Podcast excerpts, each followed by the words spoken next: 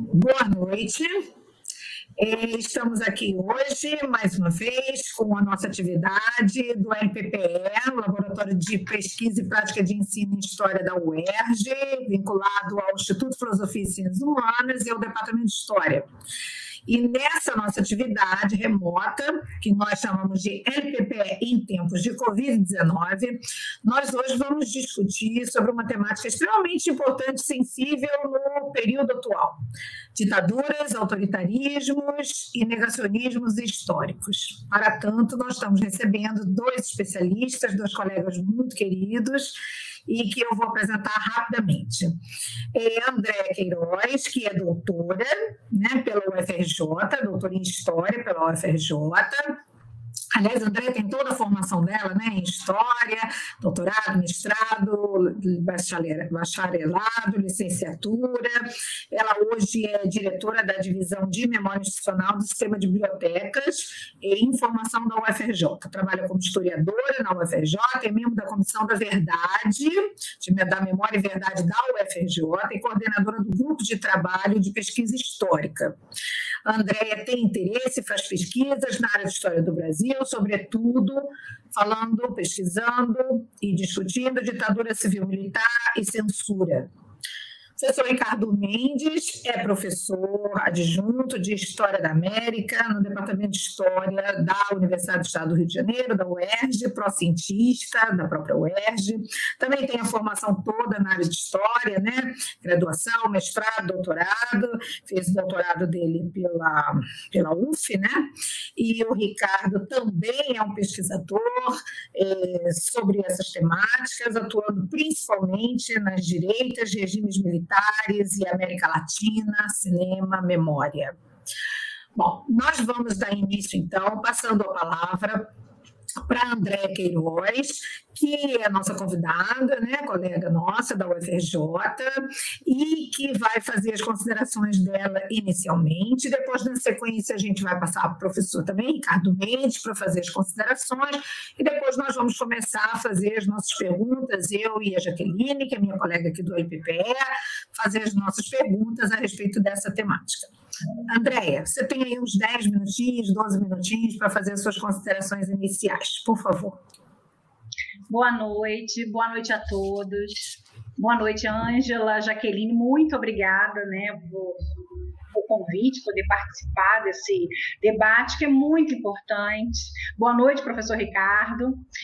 É, eu gostaria até de começar é, essa apresentação falando não só da importância da gente estar usando um espaço, né, um espaço virtual, mas para publicizar o conhecimento histórico e trazer à tona vários debates que são importantíssimos hoje do que a gente chama de história pública, né, a gente analisar tudo que a gente, né, tudo que a gente produz de conhecimento dentro da academia, dentro das universidades ou dos institutos de pesquisa e trazer isso à tona num debate para a sociedade de uma maneira geral.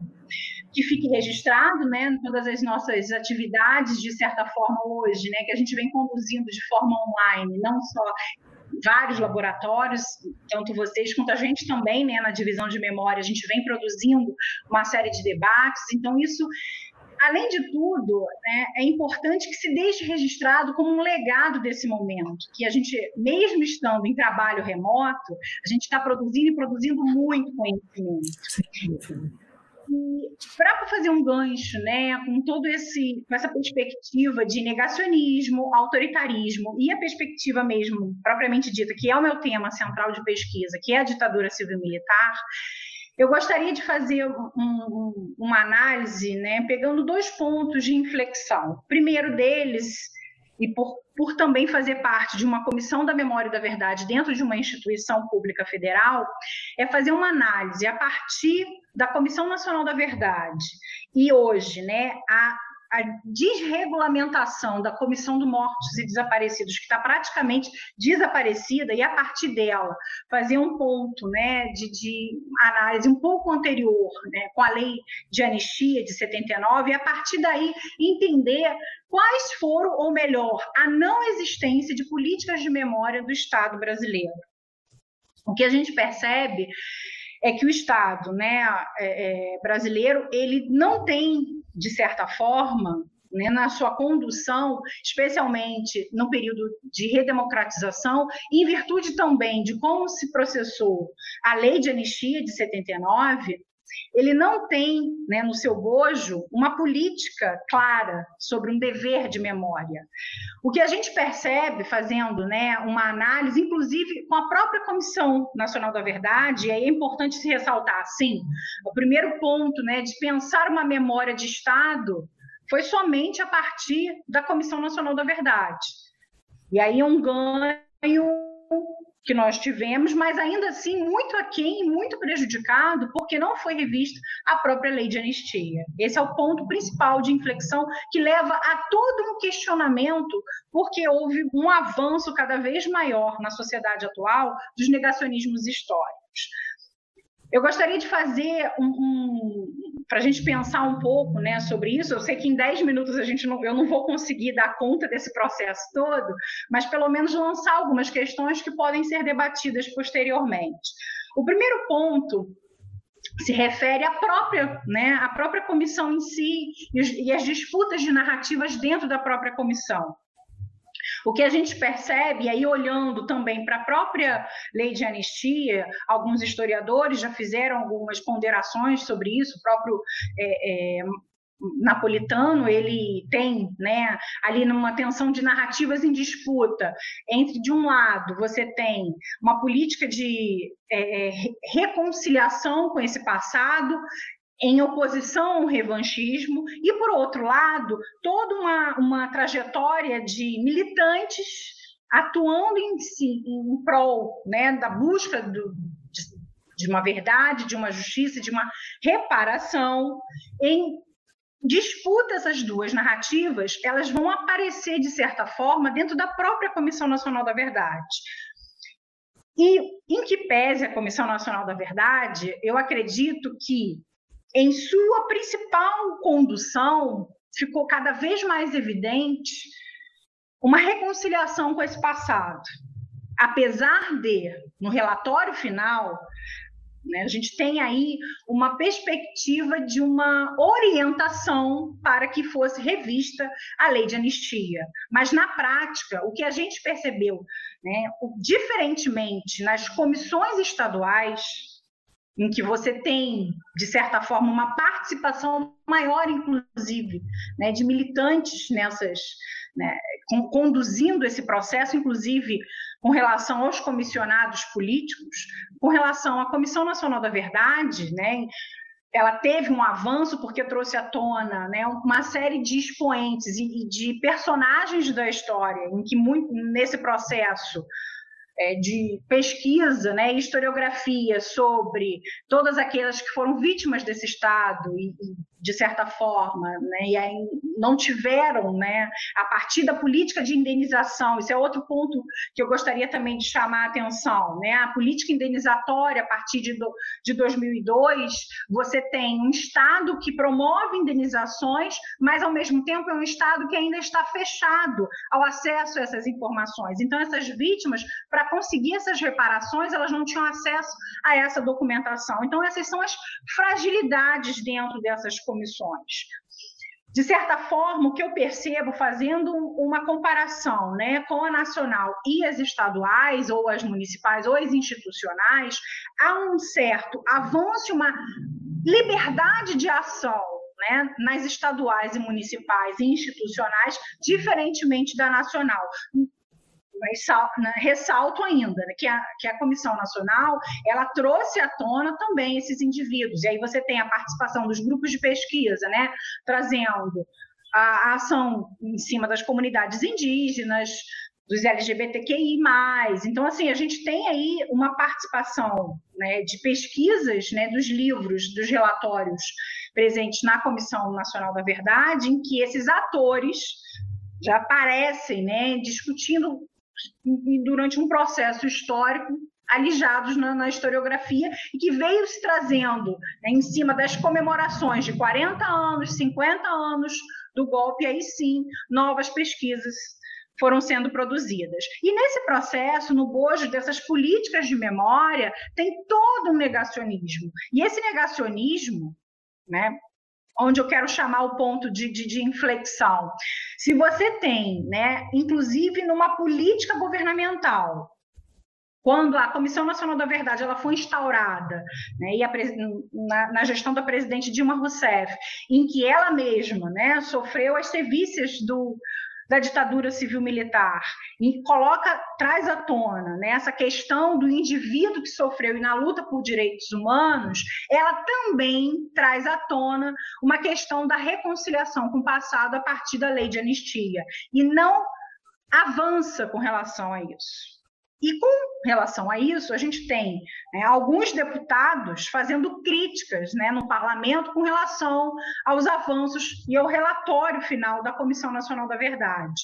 O próprio, hoje, presidente Jair Bolsonaro, naquele momento ainda deputado é, estadual e, e deputado federal, e nesse momento, melhor dizendo, nesse momento ainda pelo né, PP do Rio de Janeiro, ele traz não só a famigerada homenagem ao Ustra na bancada com relação ao impeachment, isso um, um momento posterior, mas antes disso, né, uma série de ações com relação à Comissão Nacional da Verdade, com relação à Comissão dos Mortos e Desaparecidos e a chamada Vala de Perus, que uma das primeiras atitudes né, em sua gestão foi modificar os comissionados da Comissão dos Mortos e Desaparecidos. Para a gente pensar essa construção de um negacionismo né, com relação ao, a, a, ditadura propriamente dita, ele mesmo em seus vários discursos, ele nega a própria existência da ditadura.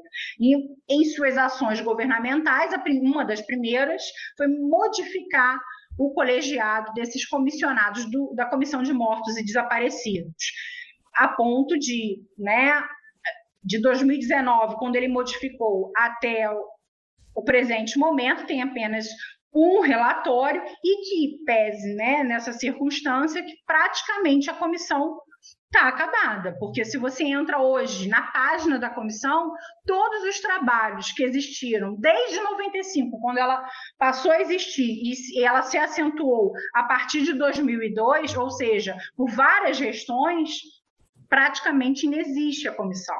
Não existe mais nenhum documento. Então, é forjar realmente, porque não é só um projeto de negar a história, é um apagamento desse passado, a partir de um poder, a partir desse Estado. E é importante a gente perceber que isso não é um processo apenas atual.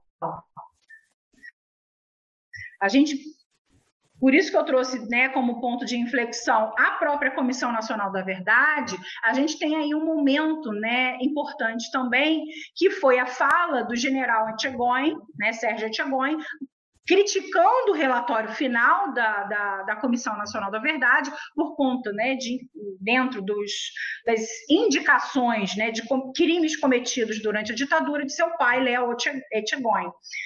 Este, neste momento, então, né, deputado, ele recebe um convite né, do, do presidente Temer ao assumir a presidência, e o Temer não só ele vai fazer parte né, do gabinete institucional, como modifica. Primeira, uma das primeiras ações do presidente Temer é mudar né, não só na nomenclatura de um departamento de defesa institucional, ele passa, reapropria um nome do período da ditadura, que é o Gabinete de Segurança Institucional e hoje utilizado pelo próprio Jair Bolsonaro. Então, assim, nessa, nessa trajetória mais recente da, da política nacional, o que a gente percebe em que vários setores da sociedade em que pese também a parcela de responsabilidade da grande imprensa, que também, no momento da Constituição, da Comissão Nacional da Verdade, se apropriou desse discurso de reconciliação, contrariando uma ideia de revanchismo, e trouxe à tona vários editoriais em que importan era importante a existência dessa comissão, mas que ela ainda prevalecesse a ideia de uma segurança com relação né, a esse passado. E aí, utilizando sempre um discurso de reconciliação. O que a gente percebe é que nessa, nessa configuração institucional, é importante ressaltar né, o outro lado né, dessa narrativa, que é a participação do Ministério Público Federal, que tiveram, né, de certa forma, que teve de certa forma uma condução com relação na contramão desse discurso de reconciliação do passado. E aí sim, entender o Estado a partir da ideia de um dever de memória de Estado e políticas públicas de memória, e a partir disso essa discussão entre verdade e justiça. Cabe ressaltar também que a Comissão Nacional da Verdade sozinha, né, ela em si, ela não, não, não teria né, o acesso à documentação se não fosse também tão importante a lei de acesso à informação, que é também no bojo desse, né, dessa tomada. Ela é, é, aprovada em 2011 pelo Congresso e sancionada em 2012 também na gestão da Dilma. E com relação à lei de, acesso à informação, só para a gente entender essa trajetória de uma, de uma política de apagamento, né? recentemente a gente percebeu ela sendo negligenciada, mesmo ela existindo na forma de lei, ela sendo negligenciada no meio, em meio à pandemia. Né? Não, o não acesso a certos documentos oficiais em que estão resguardados ali uma data de limite, de, né, um sigilo caso tenha né, a necessidade de segurança nacional, e em nome dessa segurança nacional é sempre né, relembrado a partir dessa, desse viés, mas uma série de questões, de números com relação à epidemia, foram simplesmente negligenciados em determinados momentos com relação à nacional né, ao Ministério da Saúde, propriamente dito, e muitas e muitas atividades com relação ao que está acontecendo mais recentemente sobre a pandemia.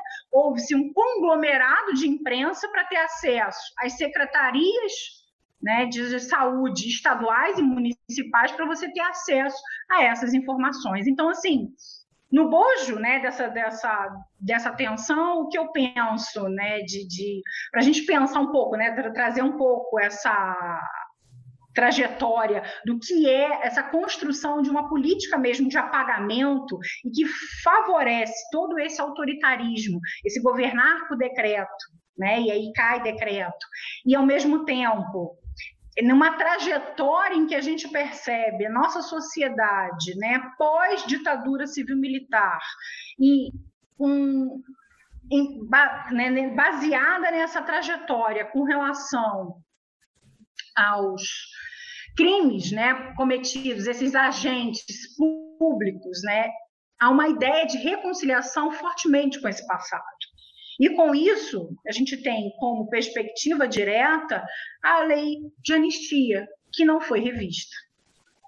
Recomendada, inclusive, pela CNV, recomendada por todas as comissões estaduais e municipais, mas no bojo desse processo apenas o Ministério Público Federal à frente desse processo e mais a Comissão Estadual de São Paulo, Rubens Paiva, que teve né, uma série de avanços com relação a isso, indicação, né, criminalização de uma série de, de personagens e, e, e, figuras políticas no estado de São Paulo, é que trouxe à tona. Mas as disputas dessas narrativas, elas ficam cada vez mais evidentes quando quem chega ao poder, que sempre negou a, existência da própria ditadura, a despeito né, é, é, da comunidade científica trazer à tona uma série de, de documentos, inclusive e muito importante por conta do, da, da lei de acesso à informação, e com isso a gente percebe uma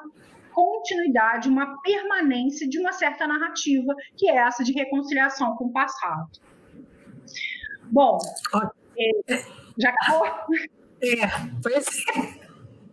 Podemos depois, no segundo bloco, aí você faz o restante das suas considerações, pode ser? Vou tá passar para o para o Ricardo, tá? Então, eu acho que você já colocou algumas questões que são importantíssimas aqui para o nosso debate, e uma delas é exatamente essa ideia da gente pensar é, esse negacionismo, né, ou os negacionismo como uma arma política, né, que na verdade interessa a determinados grupos. Né? Então, acho que você já, de uma certa forma, já colocou isso muito bem para a gente dar aqui é, continuidade às nossas reflexões. Eu vou passar agora para o Ricardo para ele também fazer as considerações iniciais e depois a gente volta outra vez para você, tá, André? Fica tranquilo aí. Ricardo. Oi, é, boa noite, André, boa noite, Jaqueline, boa noite, Ângela, e boa noite quem está nos ouvindo. Né? É, bom, eu vou. É, é falar em 10, 15 minutos é sempre muito complicado, né? É, ou, ou você se, é, se organiza demais para sintetizar demais e acaba não falando muita coisa, ou então você acaba desenvolvendo e, e articulando a apresentação de uma forma que é, toma uma dinâmica que é, se, se acaba por extrapolar o tempo. Eu vou tentar, na medida do possível, né, me comportar é, dentro desses 10, 15 minutinhos que vocês apresentaram aí. Né? E vou é, pensar aqui na apresentação, no, no, na, na, fala, é, a partir da, de um aspecto que foi comentado pela Andrea, né, sobre disputas de narrativas.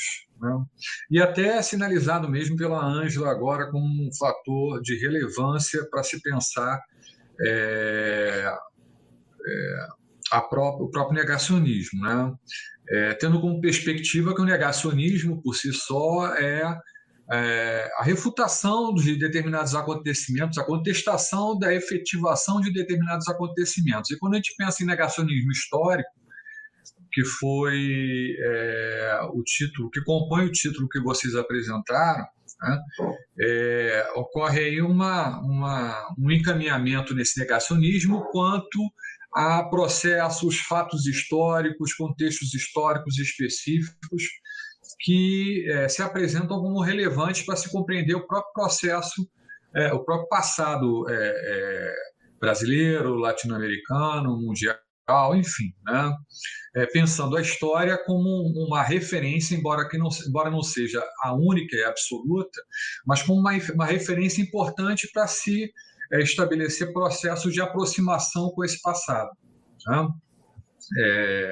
não é o único a única ciência ou a única é, área acadêmica né, que possibilita isso, mas é uma importante referência. Né? E é, pensando nessas disputas de narrativas, é, se percebe que a, a, nos momentos em que o embate político ele ganha é, em dimensão né, e se acirra significativamente, se potencializam as disputas por narrativas. Né? Como a Andréa comentou, é, durante um bom tempo se observa a estruturação dessas, dessas é, comissões da verdade, né? é, onde é, se percebe um certo incômodo por parte de determinados atores políticos que pertenceram, né, estiveram envolvidos diretamente no contexto histórico da, dos regimes civil-militares, não apenas no, é, no, caso específico brasileiro, né, no regime civil-militar brasileiro, né, é, mas essa, esse incômodo, entre aspas, né, ele, ele não é, de certa forma, potencializado. Né. É, a, a questão ela entra numa dinâmica mais intensa, pelo menos é a perspectiva que eu tenho, na medida em que se aproximam as conclusões ou a elaboração de relatórios né, que possibilitem é, uma avaliação mais é, precisa desse, desse contexto. Né? Então, é o momento do acirramento dos embates políticos e, portanto, é o próprio momento do acirramento das disputas de narrativas. Né? E o estabelecimento por si só da ditadura, das ditaduras, seja no caso brasileiro, seja no caso argentino, seja no caso chileno, na América Latina como um todo, né? eles no momento do estabelecimento dessas ditaduras civil-militares, eles marcam, de certa forma, eles são marcados, de certa forma, por essas disputas de narrativa. Né? Porque a, é, é, a ação, a, a, ação política num determinado presente ela é sempre feita com base numa perspectiva que você tem de passado, né? e é, perspectiva de passado é essa que serve também para você projetar é, as utopias que fazem parte da luta política né, num determinado contexto histórico. Né? Então, as, as, disputas de narrativas elas, elas se estabelecem é, às vésperas do, do, da imposição das ditaduras civil-militares na Argentina, no Chile e no Brasil. Né? Elas, de certa forma, é, se caracterizam essas disputas pela relaboração desse, pela recomposição né, desse passado histórico, esse revisionismo que tão é, assinala assinala o, o, o, o estabelecimento né, do negacionismo né, e é, funda uma nova perspectiva de história. Né, uma história que alguns consideram como sendo uma história oficial, elaborada por esses regimes e que deveria ser profundamente questionada. Então, no momento das, da implementação dessas ditaduras, se observa essas disputas de narrativas, com uma, uma, certa reconfiguração, um certo revisionismo do passado. Né? No ocaso dessas ditaduras, se percebe um novo momento né, do. Agora Já pode continuar. É, vamos lá. É, saber um ponto certo fica complicado, mas eu vou tentar retomar de alguma forma. Acho eu que eu estava comentando, é, passando da, daquele momento histórico é, da indicação da disputa de, das disputas de narrativa no momento do estabelecimento das ditaduras, mas também na retomada dessas disputas por narrativas, de narrativas, no ocaso dessas ditaduras. E é interessante perceber que é, é, essas disputas elas vão colocar em consideração, em, em, em questionamento, o próprio papel da história né, é, enquanto ciência na ratificação de determinadas ditaduras. Né? E é, aspecto que, inclusive, vai, vai colaborar e vai contribuir para que é, se, é, se efetive uma valorização de outros mecanismos de aproximação com relação ao, em relação ao passado, né? que não fossem os mecanismos da história, mas sim os mecanismos da memória né, valorizando aí a questão da presença, do testemunho, da observação é, é, contextual e, e, e, contemporânea aos fatos históricos específicos. Né? Então, se estabelece uma nova disputa pela narrativa, no acaso dessas ditaduras, questionando o papel da história né? e é, questionando também a própria forma, o próprio negacionismo que o regime havia estabelecido com relação a uma série de fatos, acontecimentos e processos que haviam viabilizado a sua existência enquanto ditadura. Né? É, num determinado momento, quer dizer, isso é, pensando aí no caso específico das ditaduras.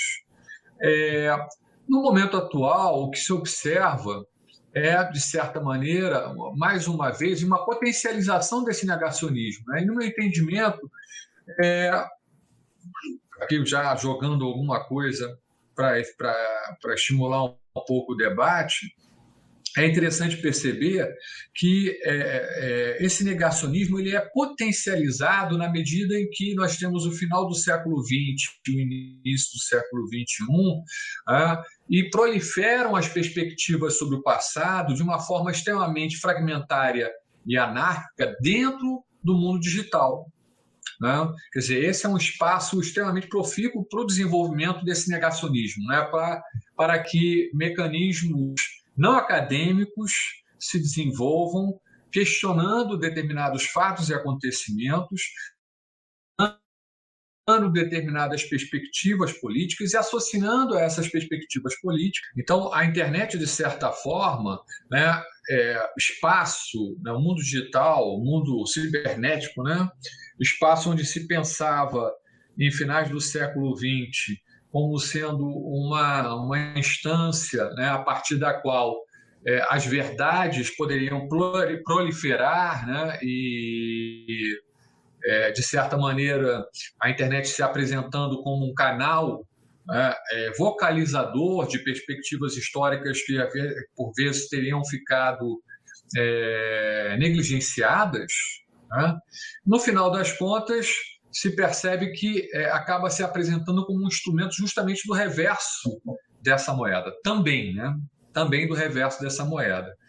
E graças a essa possibilidade da proliferação de perspectivas é, sobre o passado é, elaborada sem nenhum tipo de crivo acadêmico é, ou debate específico né, que pudesse questionar de alguma forma né, a, a, essas narrativas. Né?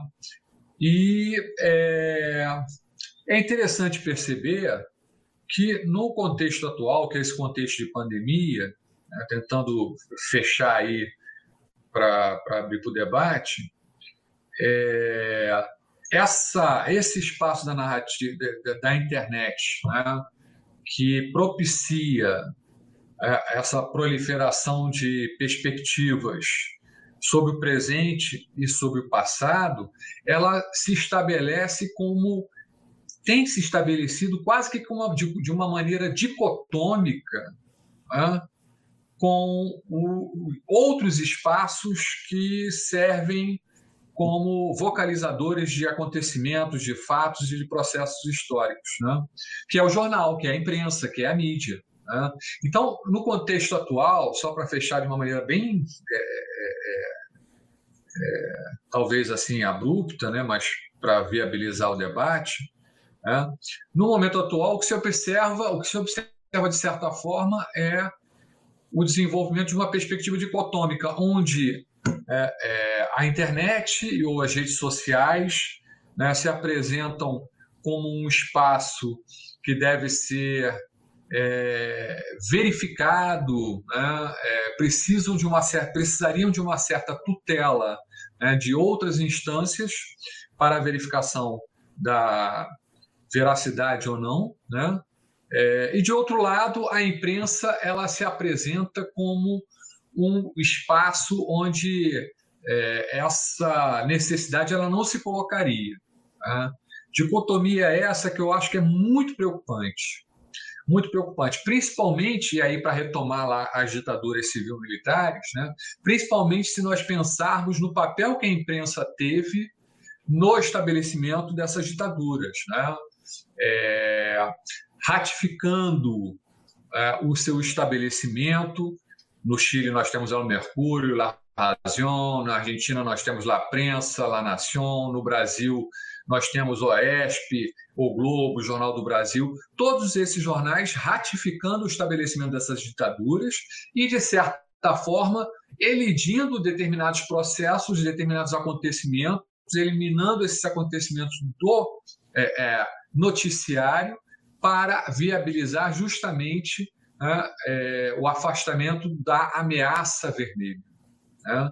Tudo bem que essa imprensa, posteriormente, ela assume um outro papel, né, corroborando a, a, o questionamento dessas ditaduras, a gente não pode esquecer desse momento inicial. Por quê? Porque isso é fundamental para que nós desconstruamos um pouco essa perspectiva dicotômica, né? é, entendendo que a imprensa é um ator político e como ator político tem os seus interesses específicos, tem as suas, as suas, os seus projetos específicos e é, busca defendê-los utilizando-se dos instrumentos que possui. Né? Então, eu não sei se a linha que eu acabei por apresentar foi muito, é, enfim, né, é, muito é, drástica né, na, no seu desenvolvimento, mas é, enfim, era isso que eu queria colocar: estabelecer, de certa forma, uma relação entre as ditaduras, o papel de determinados atores políticos, como a imprensa, né? o papel dessa imprensa na atualidade no questionamento do negacionismo, né? e, é, por último, é, a, a, posição que acaba por apresentar como sendo a portadora da verdade, resgatando, de certa forma, aquela perspectiva da comunicação né, que é a teoria do espelho. A imprensa, ela, ela simplesmente reflete a realidade, algo que é profundamente questionável. É isso. Ok, Ricardo. Obrigada por essas suas eh, considerações iniciais da, da, sua fala. Eu vou destacar pouquíssima coisa, você colocou muitas coisas importantes, mas eu vou destacar duas coisas que me chamaram muito atenção. É, que é o papel, sem dúvida alguma, da imprensa, mas também das redes sociais, no reforço e na reprodução, muitas vezes, né, do próprio é, embate, vamos dizer assim, político que a gente tem. Das redes sociais, sobretudo com o negacionismo, e da imprensa, muitas vezes também com esse, essa disputa mesmo, né? Como você disse, que tem os seus próprios interesses, quer atender a isso, e, de uma certa forma, vai se posicionar de acordo exatamente com os seus interesses político-ideológicos, né? Vou passar para a Jaque, para ela também fazer aí as suas considerações e a gente dá início aí ao nosso debate. Jaque. Bom, boa noite, Andréia, boa noite, Ricardo. Eu primeiro quero pedir desculpas pelo atraso a quem tá, está nos ouvindo, né? Foi um pequeno problema técnico resolvido, não muito atraso. Dizer que para mim é particularmente é muito importante esse debate, estudo dois temas que são falados aqui, que é ditadura e imprensa. Ricardo esteve na minha banca, né, Ricardo? É, já é parceiro de, de várias, vários trabalhos aí. E eu estava até aqui pensando que é brincar, porque os dois acabaram falando, trazendo os pontos que eu ia trazer para o debate, vocês apontaram nesse sentido. É, eu até não vou falar muito, porque acho que vocês têm que falar muito mais a falar que eu, mas eu, evidentemente, que todos nós ficamos procurando um pouco sobre essa discussão do negacionismo, e o, o Ricardo falou uma coisa que para mim é importante, e a André tinha falado antes, sobre a questão da mídia, óbvio, né, que é até meu tema de trabalho, é, e eu já tinha pensado antes o seguinte: quando a gente fala muito negacionismo, a gente associa muito a questão da ditadura em si, né, ou das ditaduras de América Latina. Quando, na verdade, a gente tem negacionismo em vários campos e a gente viu isso crescendo. E eu, eu assisti a um, uma palestra, é uma, tipo uma mesa nossa aqui, sobre que era o fenômeno do negacionismo na ditadura latino-americana. E me chamou muito a atenção é, a fala do, do Oswaldo Santos Lima, Júnior, desculpa, em que ele coloca que há uma arquitetura do negacionismo na América Latina, né? Quer dizer, você não fala um negacionismo, você tem uma estrutura, uma arquitetura que vai sendo construída ao longo do tempo. E que esse negacionismo é, na verdade, uma prática, pode ser visto como uma prática que busca a negação de realidades desconfortáveis e cria uma realidade paralela. E aí isso me remeteu muito ao que a Andrea falou e ao que o Ricardo também falou, e, e eu digo que eu frequento as redes sociais, então eu acompanho muito isso, que é essa criação de uma realidade paralela. E, e eu me, me, questiono, eu levo para você esse questionamento, é, se não estamos formando uma geração de negacionistas, de certa maneira, porque me incomoda muito, né? Ah, recentemente, deve ter o que um, uns quatro dias mais ou menos, eu, eu estava no Twitter e houve um conflito entre um youtuber que dizia falar da história e que ele fez um comentário em que ele dizia que não precisa ser historiador, não precisava ser historiador ou cientista para se falar de história e ciência. E ele foi bombardeado, evidentemente, é, sobre isso. Ele dizia: não, eu tenho uma equipe de historiadores, mas não fazia aqueles princípios básicos que a gente que faz história conhece, né? Quais são as suas fontes, quais são é, os caminhos que você faz a análise. E ele simplesmente ele disse isso: não precisa ser historiador para fazer história. E as mídias sociais encurtaram ainda mais esse conhecimento. Eu temo, e a pandemia ela gerou muito isso, que é o acesso à internet, principalmente pelas redes sociais. Eu não sei se vocês frequentam o Twitter, mas o Twitter, então, é uma loucura, porque você tem coisas muito boas e você tem coisas extremamente superficiais. E aí você tem uma disputa de narrativa, eu concordo com o Ricardo, e eu vou além. Essa disputa de narrativa, acho que ela, ela, ela acontece desde os períodos. A gente não pode trazer só para essa questão agora, esse momento agora que a gente tem um, um governo notadamente né, é, favorável às ditaduras, mas se nós pegarmos que há um, negacionismo em plena democracia, quando você pega, e aí eu vou tirar é, um exemplo que aconteceu, não sei se vocês viram aquele seriado, um seriado até da Globo, sobre a ditadura militar, e a coisa mais interessante é que eles botaram um personagem que se aproximava do Boylinger, num período totalmente deslocado e falando uma coisa totalmente deslocada. E isso é vendido como uma verdade. Então você nega toda uma situação. Isso em plena, ainda em pleno momento democrático. Né? Então eu acho que o papel dos meios de comunicação, eles são muito mais, tem que ser muito mais considerado do que muitas vezes nós historiadores levamos em conta na, na, na, nessa disputa de narrativas. né? O Ricardo colocou muito bem, eu concordo com ele, a, a, o, meio de, meio de comunicação é um ator político. Então, eu, eu queria trazer para vocês um pouco assim: será esse questionamento que estamos formando uma geração que fica vendo youtubers, Brasil Paralelo, Twitters, coisas do gênero, em que você até pode, esse jovem pode ser não necessariamente alinhado com a extrema-direita, mas muitas vezes ele não é alinhado a nada, e ele tem acesso a essa informação, que é uma informação curta e superficial. Em que medida nós podemos dizer que esse negacionismo ele é construído em plena democracia? Porque ele não é, não é de agora. Né? Esse negacionismo ele vem mesmo no processo democrático, que muitas vezes nós deixamos passar. E talvez, será que nós deixamos passar por aquilo que agora nós estamos prestando atenção, que é qual é o nosso diálogo com o público, enquanto historiadores. Então, assim, eu acho que eu queria trazer, queria trazer N outras coisas, mas eu, eu vou deixar vocês falarem mais, porque senão eu vou falar muito é mais uma reflexão que eu acho que a gente traz para o debate. Obrigada, Jaque. Então, eu vou também colocar duas questões para vocês, para vocês, obviamente, só para a gente esquentar o nosso debate, vocês não são obrigados a responder nem nada, porque até porque eu acho que uma não tem nem resposta, mas eu vou colocar para provocar.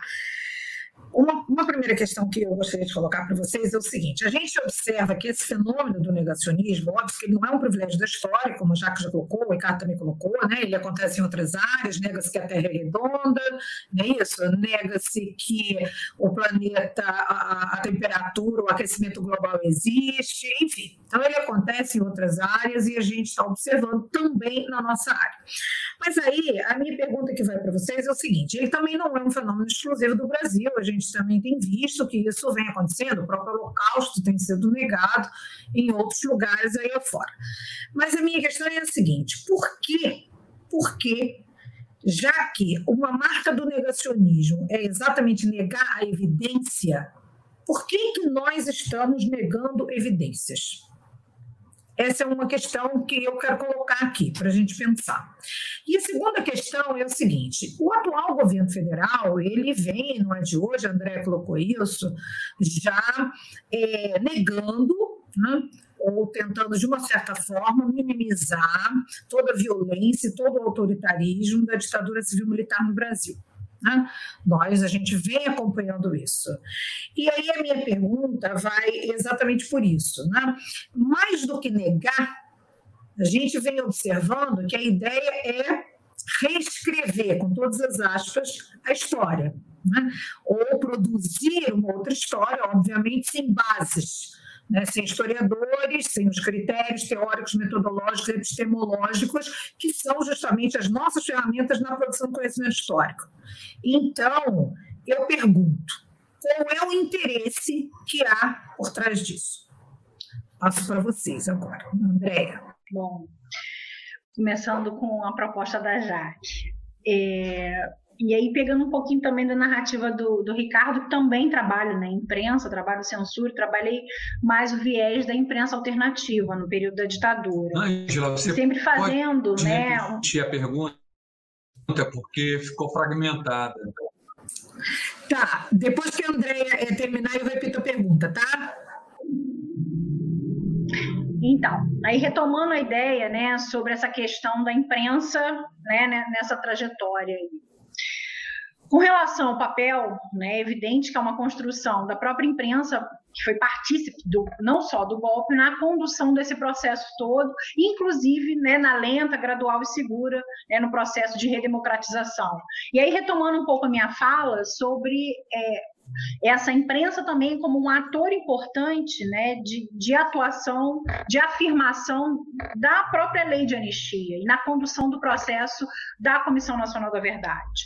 Associado a isso, né, e aí já pensando a imprensa alternativa como essa alternativa à grande imprensa durante o período da ditadura, em que, lembrando, muitos desses jornalistas que foram expulsos da grande imprensa constituíram essa imprensa alternativa, e aí também se reapropriando desse discurso, e aí eu vou já fazer um gancho com o que a Ângela estava falando, né, nessa ideia de reescrever a história, não só se utilizando de apagamentos, mas também com essa ideia de né, vamos apaziguar essa história, reconciliar com ela, eles se apropriam, inclusive, desse discurso e retomam essa ideia de que, com esses novos meios de comunicação, eles estão constituindo uma imprensa alternativa ao que, né, em que eles traduzem do que a grande mídia está se colocando nesse momento atual, contrário ao governo.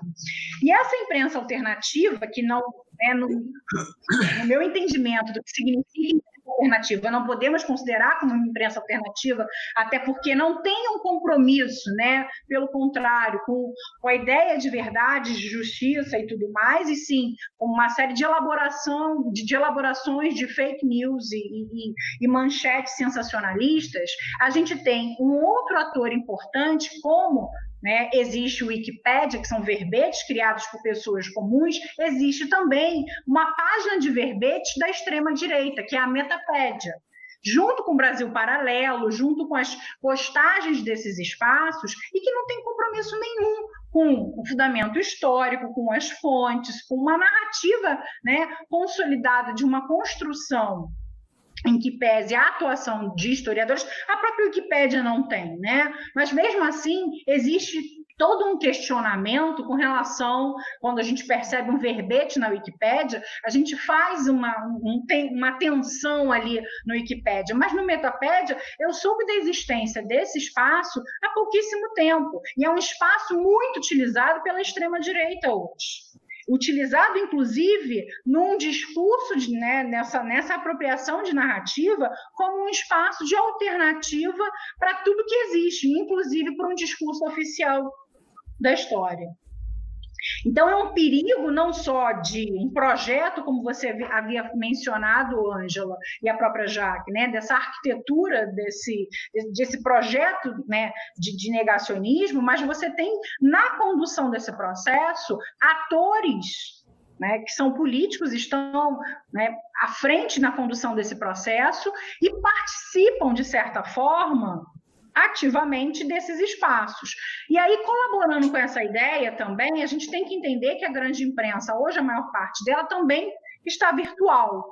Só que para você ter acesso, né, a de certa forma, a uma ideia de imprensa que não é espelho da realidade, mas de certa forma respeito, teria que respeitar suas fontes e não produzir sensacionalismos ou fake news, essa imprensa, a maior parte dela, para ter qualquer pessoa comum ter acesso a essas informações, não só pela manchete, mas o conteúdo dessa informação, você tem que pagar.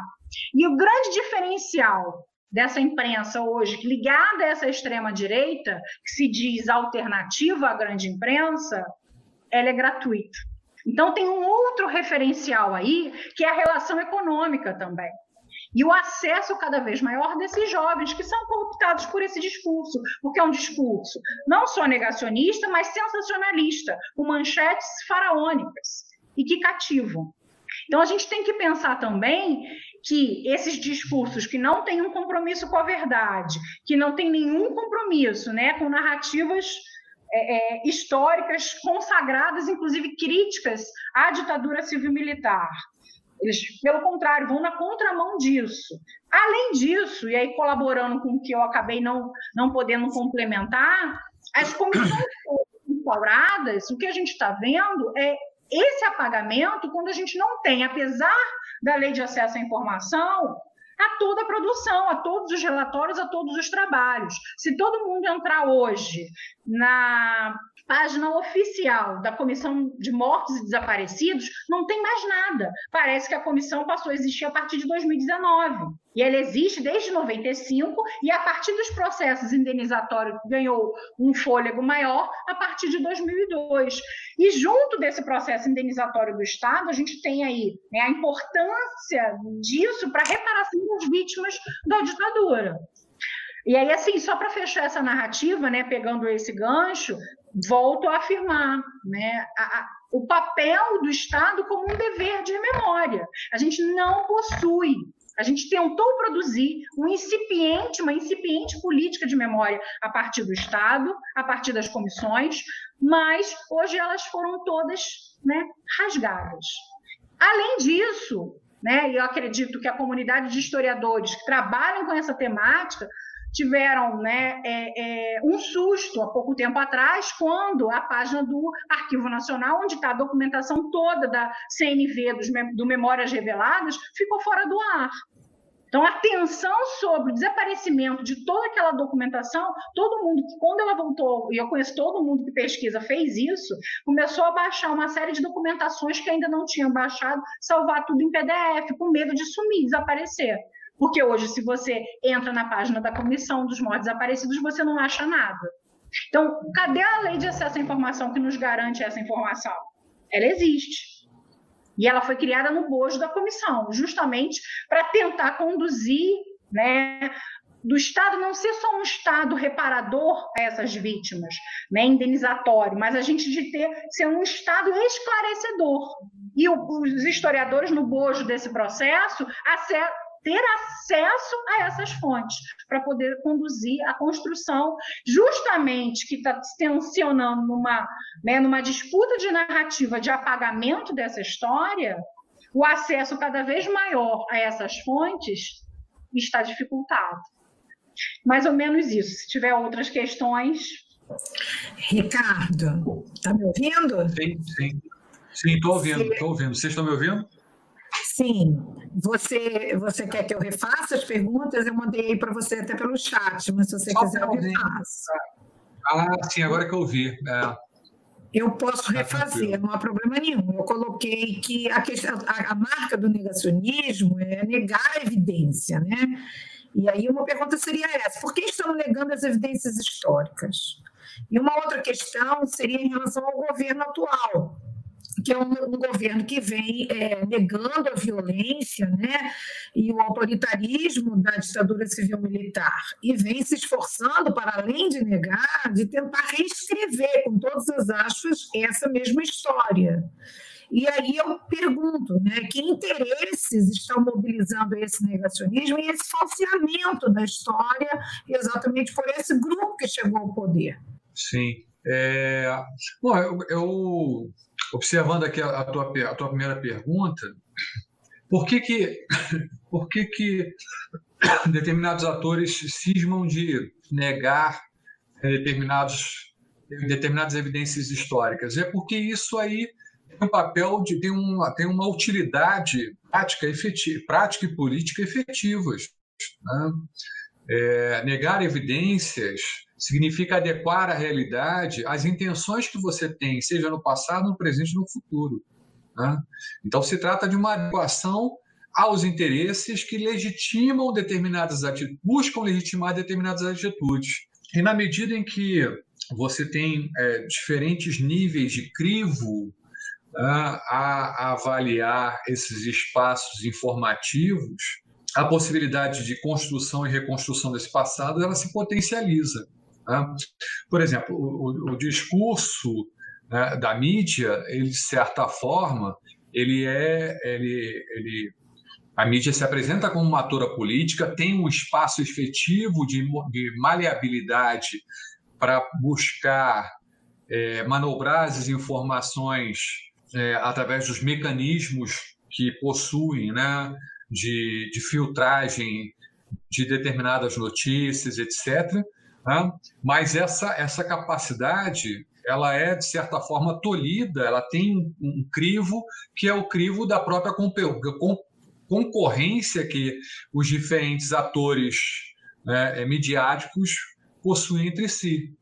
Né? Então, é, existe um, um grau de, de, flexibilidade nessa manipulação da, da informação. Né?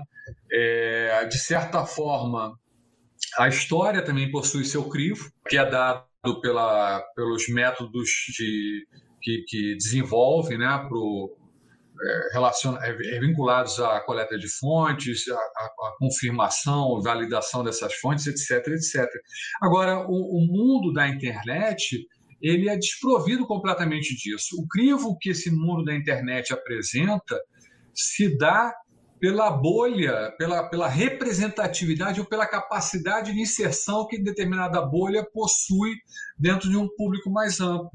Então, a gente pode dizer que, de certa forma, a internet ela acompanha um pouco o movimento das tendências é, políticas que estão imanentes dentro da sociedade, né?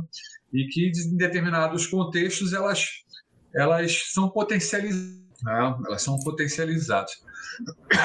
é, é, a, a, a, ideia de que a, o negócio é, é adequada para o que o contexto que nós observamos.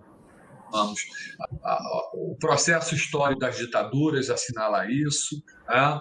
é, a, própria, a própria etapa da, da transição, né? onde nós observamos diversos atores políticos negando a, é, é o posicionamento adotado no passado. O Globo faz isso, né? a mídia, de certa forma, sistemática a continuidade da ditadura como se fosse, como se ela não tivesse vínculo direto com a paternidade dessa criatura que nasceu nos anos 60 e 70 em vários países da América Latina. Então, é, se trata, se trata nesse sentido de uma arquitetura na medida em que se observa que é uma prática sistemática que ganha intensidade em determinados contextos históricos.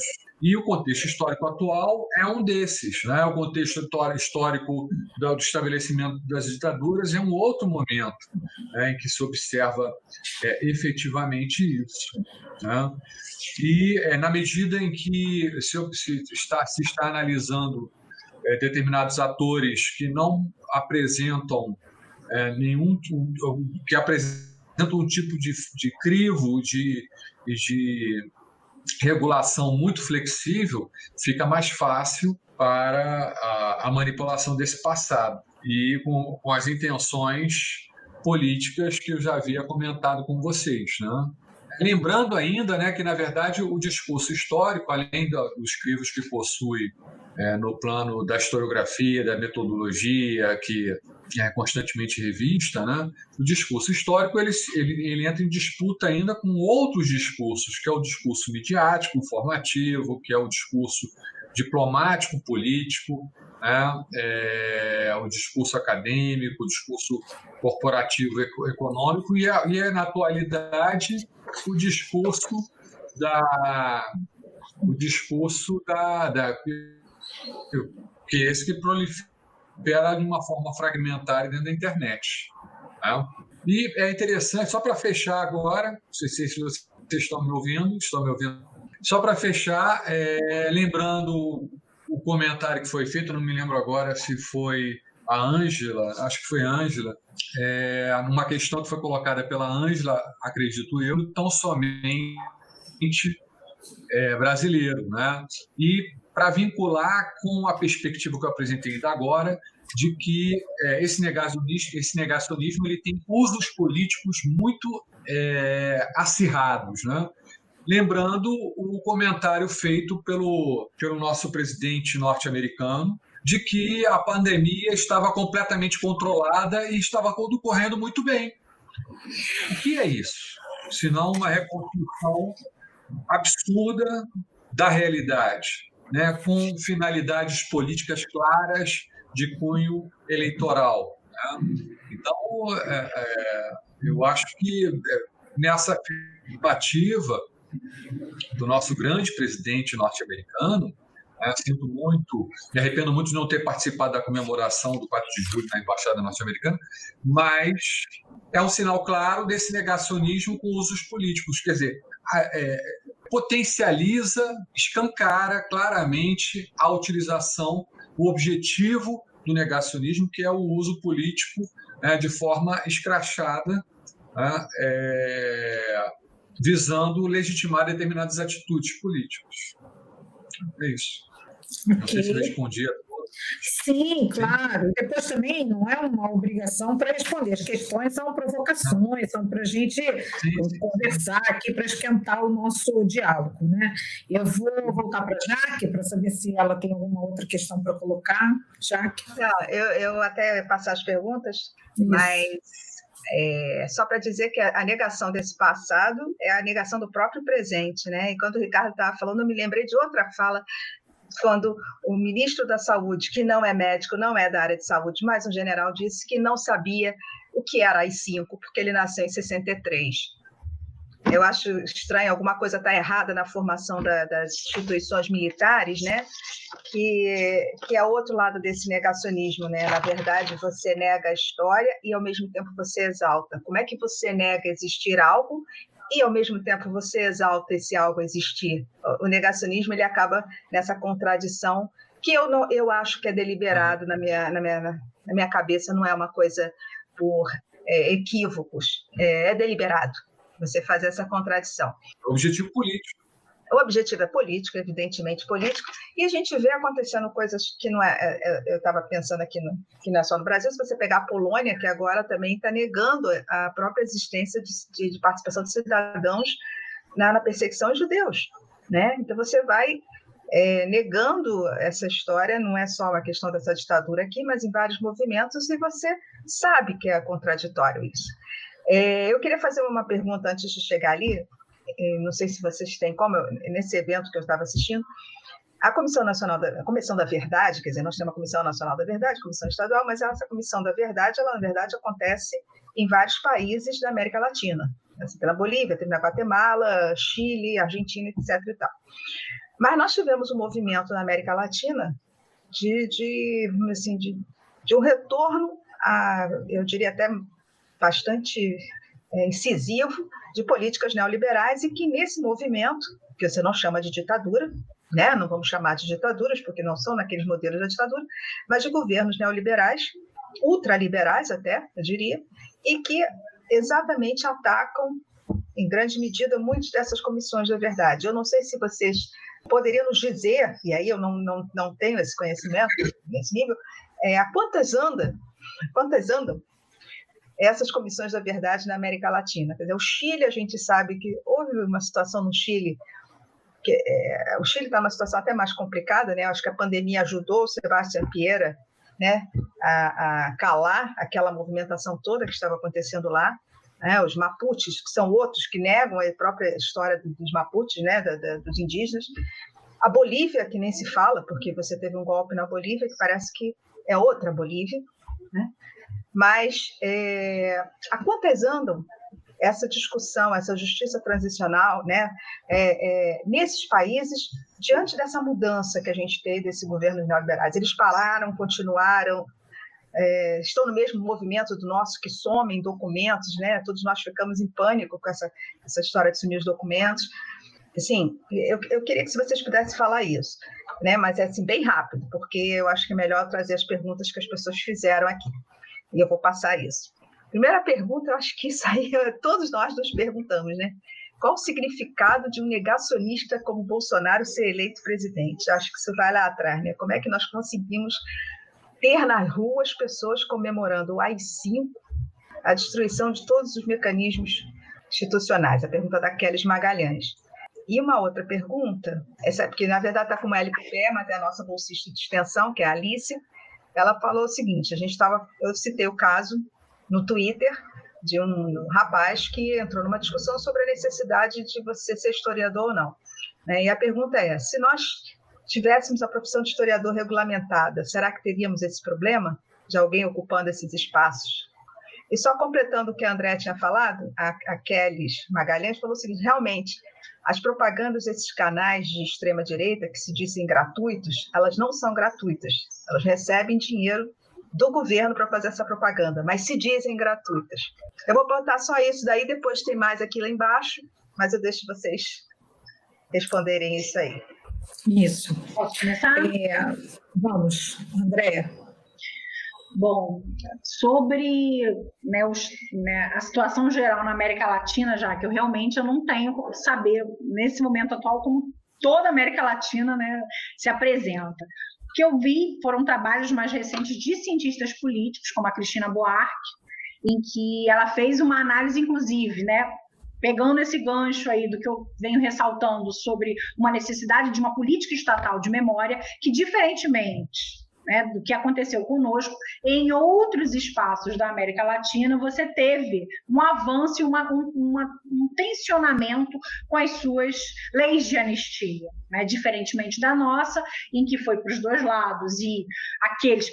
para os dois lados em termos, né, porque o que a gente percebe também no nosso caso é que aqueles indivíduos considerados né, fora do crime político, mas crimes de sangue, eles continuaram sendo julgados, diferentemente dos agentes do Estado que cometeram assassinatos e aí não foram né, julgados por isso. O que eu percebo é que de uma maneira geral, na América Latina, você teve um avanço na tensão com essas é, é, as disputas com relação a essa lei anterior, só que com relação proposta atual né, e os retrocessos, de uma maneira geral, não só na América Latina, mas no mundo de uma maneira geral, a gente tem visto não só o avanço da extrema-direita, mas na construção, na arquitetura desse negacionismo e, e repensar esse passado através de né, forjar, não só sumir com documentos, mas forjando documentos. E essa ideia de, é, pegando aí o gancho né, nessa narrativa de,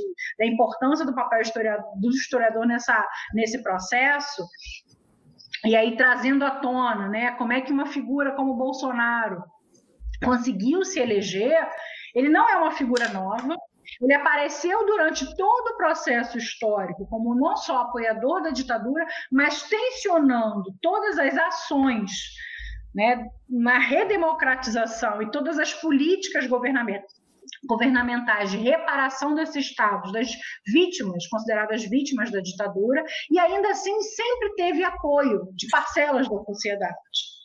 O que eu percebo, né, é que aqueles que antes, né, a gente tem até um texto, né, tem um texto do Daniel Arão, né, que é bem emblemático, que é ali no calor dos acontecimentos, em que você praticamente, pós-período de redemocratização, você não achava um que foi contrário à ditadura, falar publicamente sobre isso, hoje é o inverso. Hoje não só falam, mas se vangloriam de terem apoiado a ditadura. Eles estão, eles estão expostos, eles se expuseram e, ao mesmo tempo, se sentem né, confortáveis nessa posição. Esse grupo, essa parcela da sociedade, né, e aí trago até uma expressão da, da outra Buarque de Holanda, que é a Heloísa, né, nesse processo de redemocratização, que chama um processo camaleônico das relações de poder. Essa mesma sociedade que apoiou a ditadura, que vai se, se transformar de forma camaleônica para permanecer no bojo político, é a mesma sociedade, parte, parcela da sociedade, que, de certa forma, também apoiou o Bolsonaro. São essas elites políticas que estão ali apoiando ele e permanecem no poder. Tiveram no poder durante a ditadura, estavam no poder no processo de redemocratização e ainda permanecem no poder. É uma longa duração de parcelas, né? que ainda estão, inclusive, algumas delas sendo apoiadas dentro do Congresso Nacional. Aí ressalto, né? Vocês percebam que minha fala o tempo todo eu estou né, trazendo à tona essa política de memória. Por quê? Porque justamente na, na, na, discussão sobre isso, do papel do Estado, não só na reparação né, dos seus crimes cometidos, mas também na identificação de que políticas são essas. Ao mesmo tempo, eu faço parte dentro da universidade, né, sou membro da Comissão da Memória e da Verdade da universidade, em que eu tenho agentes que ocupam alta gestão na universidade, como os reitores, que tiveram uma participação importante, como agentes de conciliação e acomodação de agentes públicos da ditadura dentro da universidade. Um deles, inclusive, foi ministro da Educação, como Muniz de Aragão. Trazendo à tona essa discussão, que aí vai sair um pouquinho mais para a gente pensar é, essa, essa ideia, quando a gente tem o retorno dos anistiados, por exemplo, a gente tem uma reparação de uma categoria, que são os docentes e os técnicos, que foram reincorporados às universidades, por exemplo. Mas os, os estudantes foram alijados desse processo imputados tanto no AI-5 quanto na Lei 477, né, considerado o AI-5 das universidades, se não fossem as comissões institucionais, salvo algumas, porque nem todas conseguiram, por uma questão burocrática, nenhum deles conseguiu retomar a universidade e foram presos políticos. Mesmo com anistia e depois com a Comissão Nacional, não conseguiram. E aí tem um caso emblemático na UFRJ, que é o Jaime Santiago, estudante da estudante do curso de História, naquele momento, 71, ele, o processo dele é imputado 477, né, que é a, a considerado o AI-5 das universidades, em que você expulsa, ao mesmo tempo considerado subversivo, ele não tem o direito de retorno à instituição e nem em qualquer outra instituição voltar a estudar. E ele só conseguiu, ele tentou diversas vezes, né, pós-anistia, o retorno para a instituição. Ele não conseguiu, porque não foi abandono, ele não abandonou a universidade. Ele foi retirado da universidade como preso político. Nesse processo, apenas em 2015, já com a Comissão da Memória e da Verdade da UFRJ, que ele conseguiu o seu reingresso. Foi feito um dossiê. Então, assim, são os limites dessa tensão de justamente você não ter uma política para todos.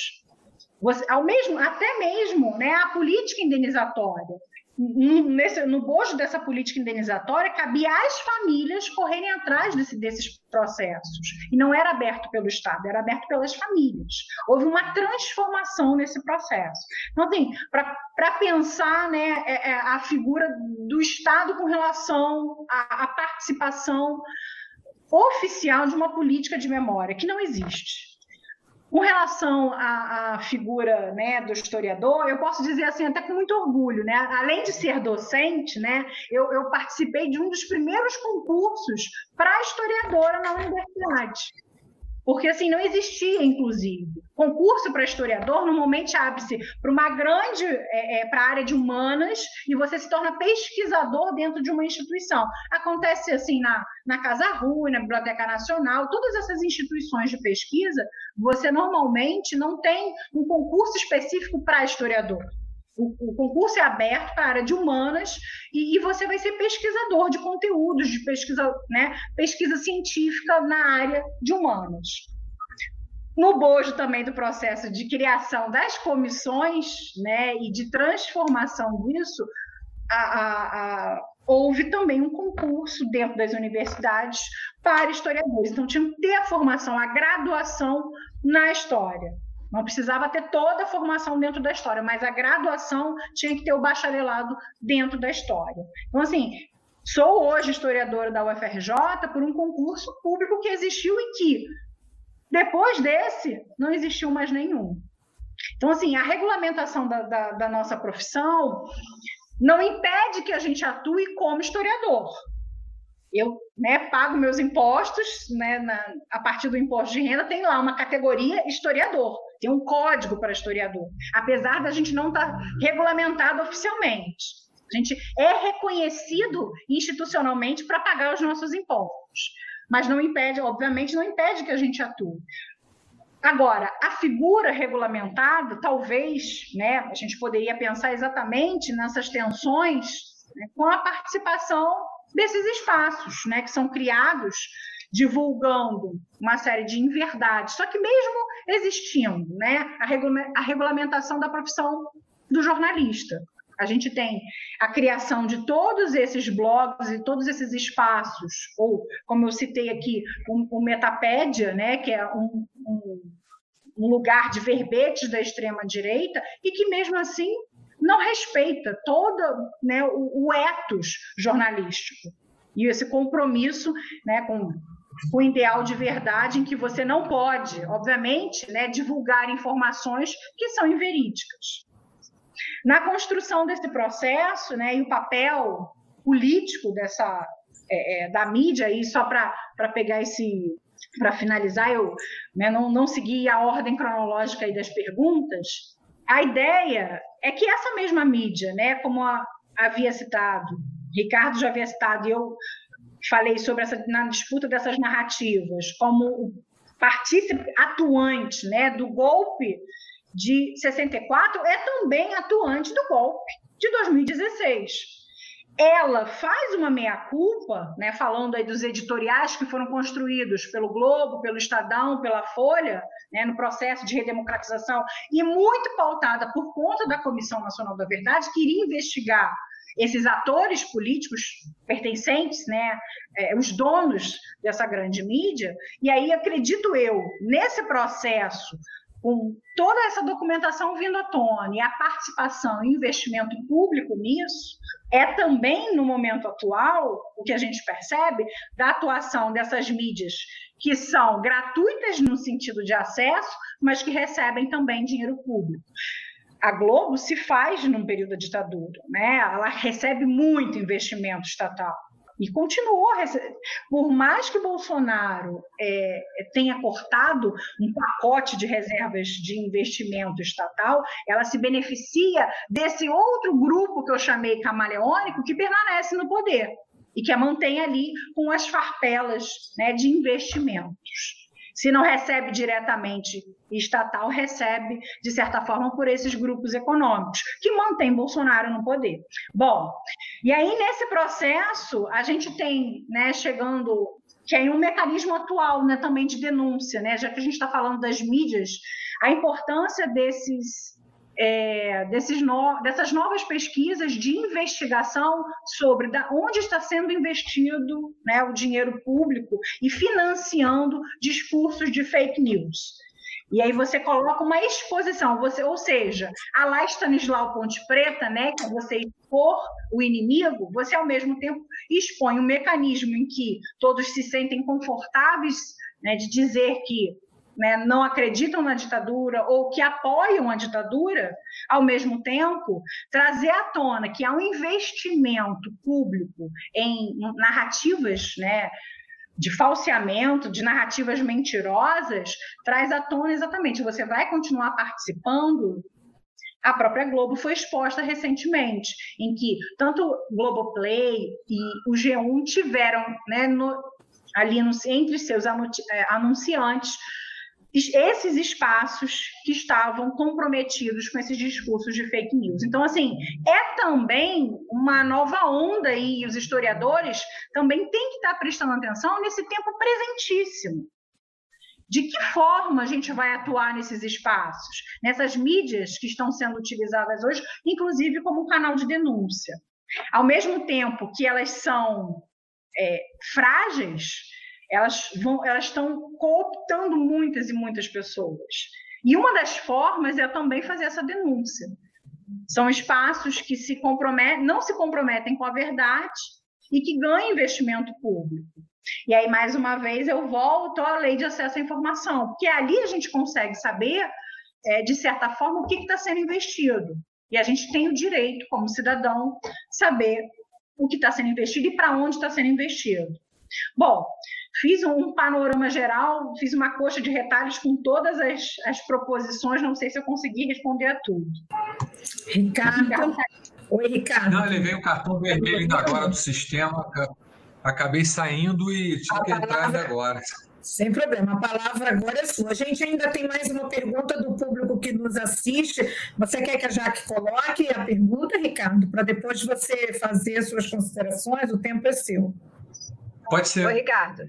Pode Oi. ser, já. Tá. Vocês estão Não, me ouvindo? A pergunta última que tem aqui é essa, que é como avaliar as leis antinegacionistas existentes em diversos países europeus e a judicialização como medida de enfrentamento ao negacionismo histórico. Ricardo, agora a palavra é sua, você responde, faça suas considerações, como você achar melhor. Tá, joia. É, vou começar pela, pela a última pergunta, que na verdade é, não teria muito como responder, né? Porque eu não tenho noção, não tenho feito acompanhamento de fato dessas é, dessa legislação que está sendo desenvolvida na Europa antilegacionista. Né? Então, o que comentar? Né? Em relação a, a, ao questionamento feito pela, feito pela Jaqueline, né, é, em relação às. É, quanto às é, comissões da verdade espalhadas pelo conjunto da América Latina, né, diante da ascensão da ascensão de dentro é, no, na, na última década. Ricardo, a gente não está te ouvindo. Estão me ouvindo agora? Agora sim. Então retoma. Você estava falando da América Latina. Sim, sim. E é, quanto a, é, aos novos governos que chegam ao poder no século XXI, nessa nova onda neoliberal, né? Bom, é, dois casos específicos que eu poderia comentar. O primeiro deles é o do Maurício Macri, né? Cuja tendência não é uma tendência favorável à continuidade dessas comissões, na verdade, até porque o próprio conglomerado Macri ele cresce ao longo da ditadura de uma forma exponencial, mais exponencial que o próprio Covid-19. Então, a tendência não é a de, de, de aprofundar e de, de dar vazão para discussões em torno dessa dessa, dessas comissões da verdade. E, de outro lado, No caso da Argentina, no caso do Chile, né, quando nós tivemos o Sebastião Pinheira, é, são governos que estavam. O Pinheira ele foi vinculado à Renovação Nacional, que é um dos partidos que havia que surgem efetivamente ao longo da ditadura chilena. Né? Então a tendência não é uma tendência favorável à continuidade e aprofundamento dessas comissões da verdade. É, a regulamentação da profissão de historiador. Eu acho que isso não tem é, relevância nenhuma para o grande público, né? porque boa parte do grande público não sabia nem, não tinha nem conhecimento se a profissão de historiador é regulamentada ou não. Né? Então, é, isso como, como um elemento de, de ratificação do espaço da história enquanto um espaço legítimo, né, para se pensar o passado, eu acho que é, para o grande público não tem a menor efetividade, né? não tem a menor efetividade. Eu acho que é, o que nós passamos na atualidade é esse contexto aí da proliferação é, de, de, de ambientes de espaços é, é, onde, é, onde a legitimidade para se discutir o passado é dado é dada pela, pelo tamanho da bolha né, que ele contempla, correto? E por, mais, por nada mais, nada mais, independentemente é, do papel que se possa ter, até porque, como eu havia comentado há pouco, é o discurso histórico, ele, ele compete com o discurso, é, com grandes atores, pode-se dizer assim, que disputam essa a, a realidade, né? A, a, a, apresentação dessa realidade. É o discurso midiático, né? é, é, o discurso diplomático, é o discurso político, é o discurso e é o discurso acadêmico. Né? Então, é, é, todos esses têm algum tipo de crivo de regulamento, regulamentação é, a podar e a limitar algo da sua autonomia, apesar de todos eles serem atores políticos. Tá? E como atores, atores políticos têm é, a, a, procurarem canalizar os recursos que apresentam em torno dos objetivos que possuem, certo? Mas a, a internet não tem isso, né? não tem isso. É, a possibilidade, como a André muito bem colocou, a possibilidade da sua existência, ela vai para além da questão do tamanho da bolha que existe, quer dizer, para além do tamanho da bolha, ele é ratificado por conta do tamanho dessa bolha pelo financiamento que recebe, né? pelo financiamento que recebe de determinados setores da sociedade, né? interessados na desconstrução de, de, do, dos últimos 10 anos, né? ou do, 14 anos é, antes de 2016, né? antes do, da deposição da, da presidenta Dilma. Né? Então, a intenção era é, é, eliminar isso. Tá? E eliminar isso por quê? É, no meu entendimento, existe um ressentimento, existia e existe um ressentimento muito grande por parte da, de segmentos da classe média. Categorizar essa classe, essa classe média é, é muito difícil, né? é muito etéreo falar em classe média, mas é, setores da sociedade que é, estiveram, de certa forma, de certa forma contemplados, é, em grande medida, pelas políticas sociais, né? conseguiram ascender, de certa maneira, né? e, a partir de um determinado momento, é, sentiram é, a existência de, de da, da inviabilidade da progressão social, de uma certa forma, né, é, é, compondo esses grupos aí de descontente. E, de outro lado, aquela, aquela parcela da classe média né, mais, é, mais bem aquinhoada financeiramente, que se viu desprovida de qualquer atenção ao longo do, do, do, dos governos do PT. Muito pouco é, é, atendido em diversas demandas e, de certa forma, né, colaborando para isso, né, para que é, para o ressentimento que vieram a desenvolver em relação ao PT e aprofundando na primeira, na primeira oportunidade possível o antipetismo. é, enfim, é, é, um, um, é, uma perspectiva que eu tenho é, desse cenário que colabora, inclusive, para que, chegando à última pergunta, né, é, uma figura como o Bolsonaro né, fosse eleita, justamente aquele que, de certa forma, atendia aos anseios de, de apagamento desse processo histórico primeiro, da primeira década e meia do século XXI, né, é, atribuía a emergência desses segmentos né, à manipulação ideológica, como se o próprio negacionismo não fosse uma clara manipulação ideológica. Né? Quer dizer, atribui-se ao PT a manipulação, é, é, uma, inclusive é uma, uma, canalização em torno de um partido político, de uma prática é, mais crítica do processo histórico, né, que nós observamos com atores diversos é, a, assumindo espaços significativos, né?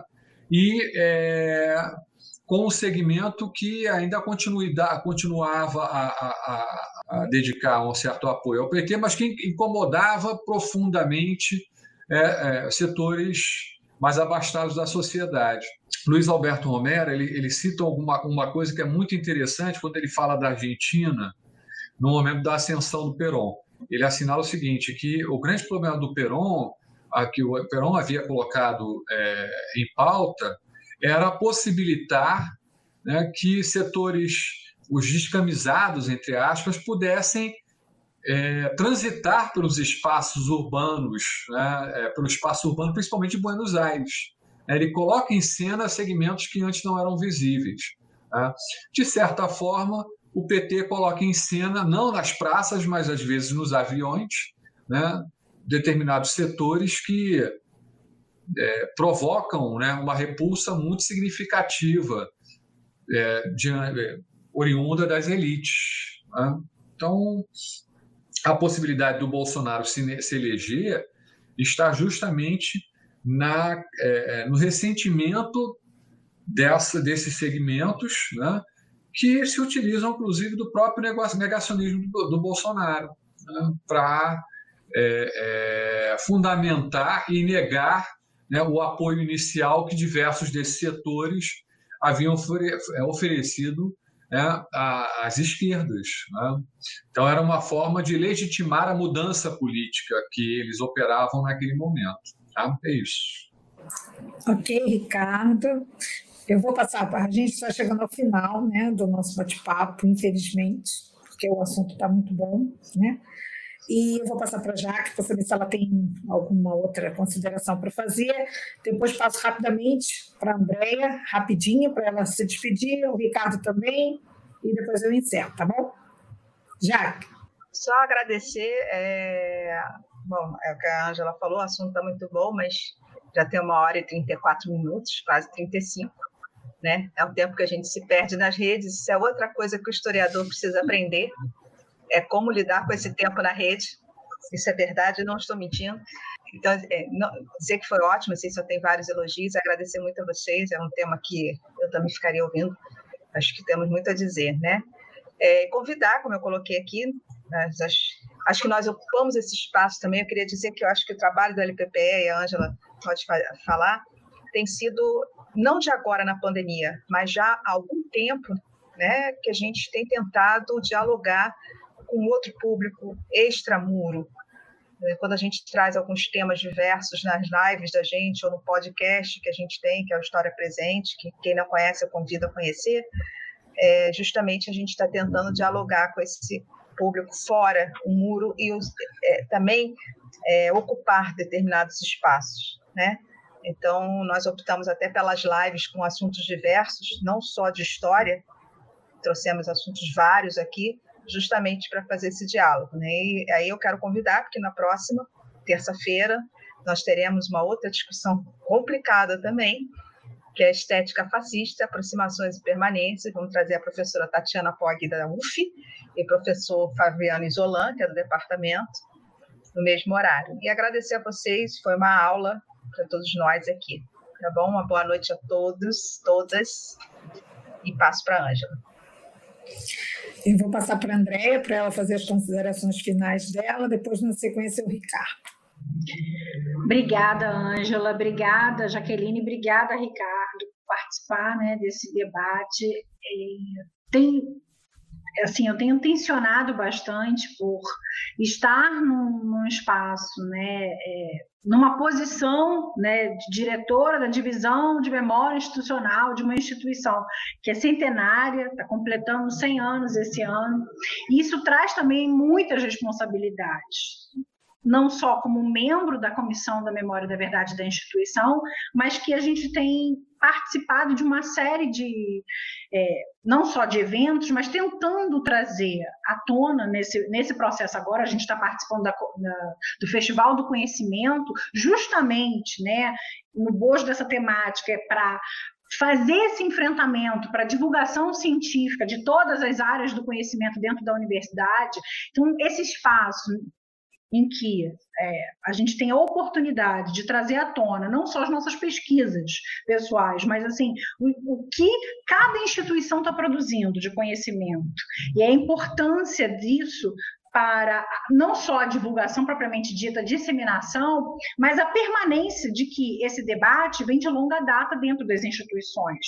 O que talvez né, tenha sido dificultado é o acesso na contramão de uma, uma ideia né, de fechar-se na bolha, né, a ampliação dessa bolha do extramuros, como você, como a UERJ sempre fez, né, lembrando, hoje eu estou na FRJ, mas a minha graduação foi na UERJ, e eu participei muito do UERJ Sem Muros.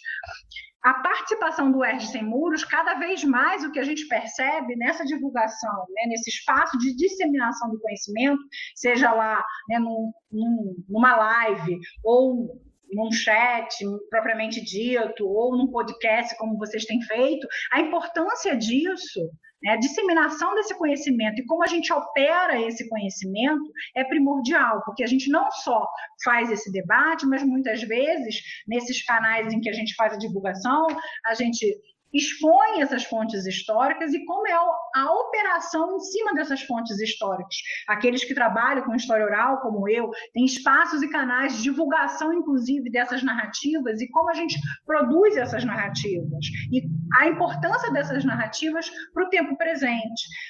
E aí, colaborando, assim, concordando com, com a fala do Ricardo, independente da nossa regulamentação, o campo da história é um campo consolidado no nosso país, em que a gente, não só no nosso país, mas assim, consolidada a participação efetiva né, da produção dessa narrativa histórica nossa sociedade. A gente tem uma parcela importante, não à toa.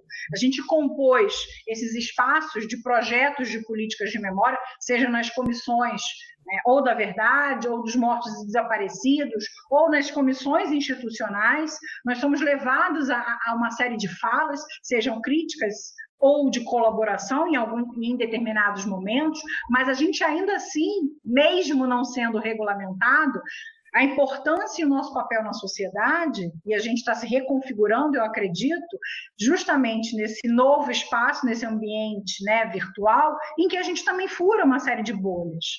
Não sei ainda né, no, na participação do chat, porque a gente não consegue ver, mas eu sei que muitos que aqueles que pensam contrário, inclusive que concordam com a ditadura, muitas vezes entram nesses espaços de chat para poder reclamar alguma questão, mas eles estão ouvindo a gente. Podem não fazer a apropriação adequada, mas eles estão ouvindo. E sabe que a operação desse trabalho no campo da história não é algo gratuito ou sem fundamento.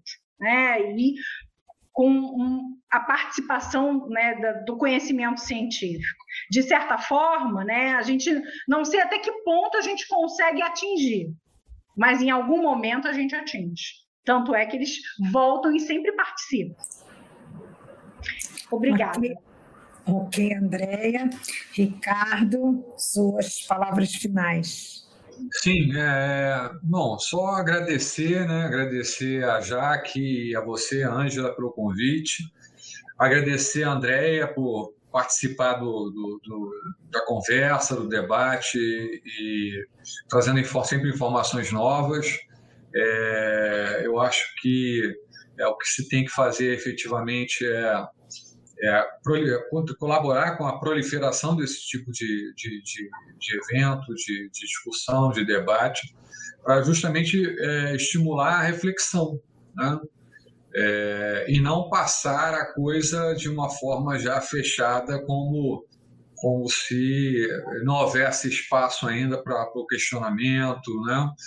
É, que é um aspecto fundamental e importante, que é o principal vetor, inclusive, do desenvolvimento do processo de produção da história, né? o questionamento. Então, enfim, é isso. Agradecer a todas. É, me sinto aqui muito bem acompanhado né, por todas as três, entendeu? E agradecer ao público aí pela, pela audiência. É isso. Obrigada. Bom, eu vou falar um pouquinho agora, só para terminar. É, bom, em primeiro lugar, eu quero dizer que para nós do LPPE é realmente muito importante que a gente ocupe esse espaço. A Jaque falou uma coisa que é uma verdade, a gente já tem uma tradição nas redes sociais e agora, diante dessa conjuntura, né, de pandemia, que nos obrigou, de uma certa forma, ao isolamento, à suspensão das atividades presenciais na nossa universidade, a gente então ampliou e consolidou esse nosso espaço aqui junto às redes sociais e através das redes sociais. E com isso a gente está assim trazendo oportunidades de fazendo oportunidades para a gente discutir vários temas que são temas não só interessantes e também temas que é, são importantes para esse momento que nós estamos atravessando, né? Então os temas que a gente traz são com os colegas nossos e aí eu já agradeço aqui ao Ricardo a Andrea e a toda a equipe do LPPE, a Jaque, os nossos estagiários e bolsistas que estão aí por trás dos bastidores nos ajudando para que isso possa ser possível, para que a gente possa fazer esse trabalho.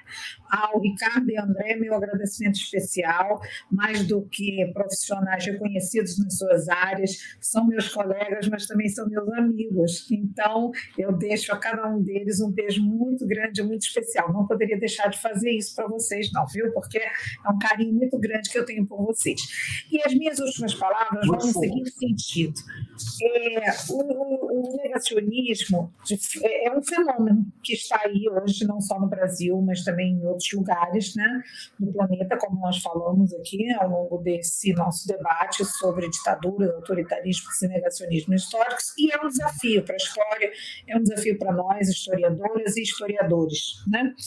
E é importante que a gente entenda que o negacionismo é uma arma política. Né? É uma arma política que é usada para fins políticos e ideológicos, para atender determinados interesses. E, por fim, quero dizer o seguinte: né, que como que é importante que a gente reforçar que o trabalho, a produção do conhecimento histórico é fruto de trabalho, de muito trabalho, né, por parte dos historiadores, das historiadoras.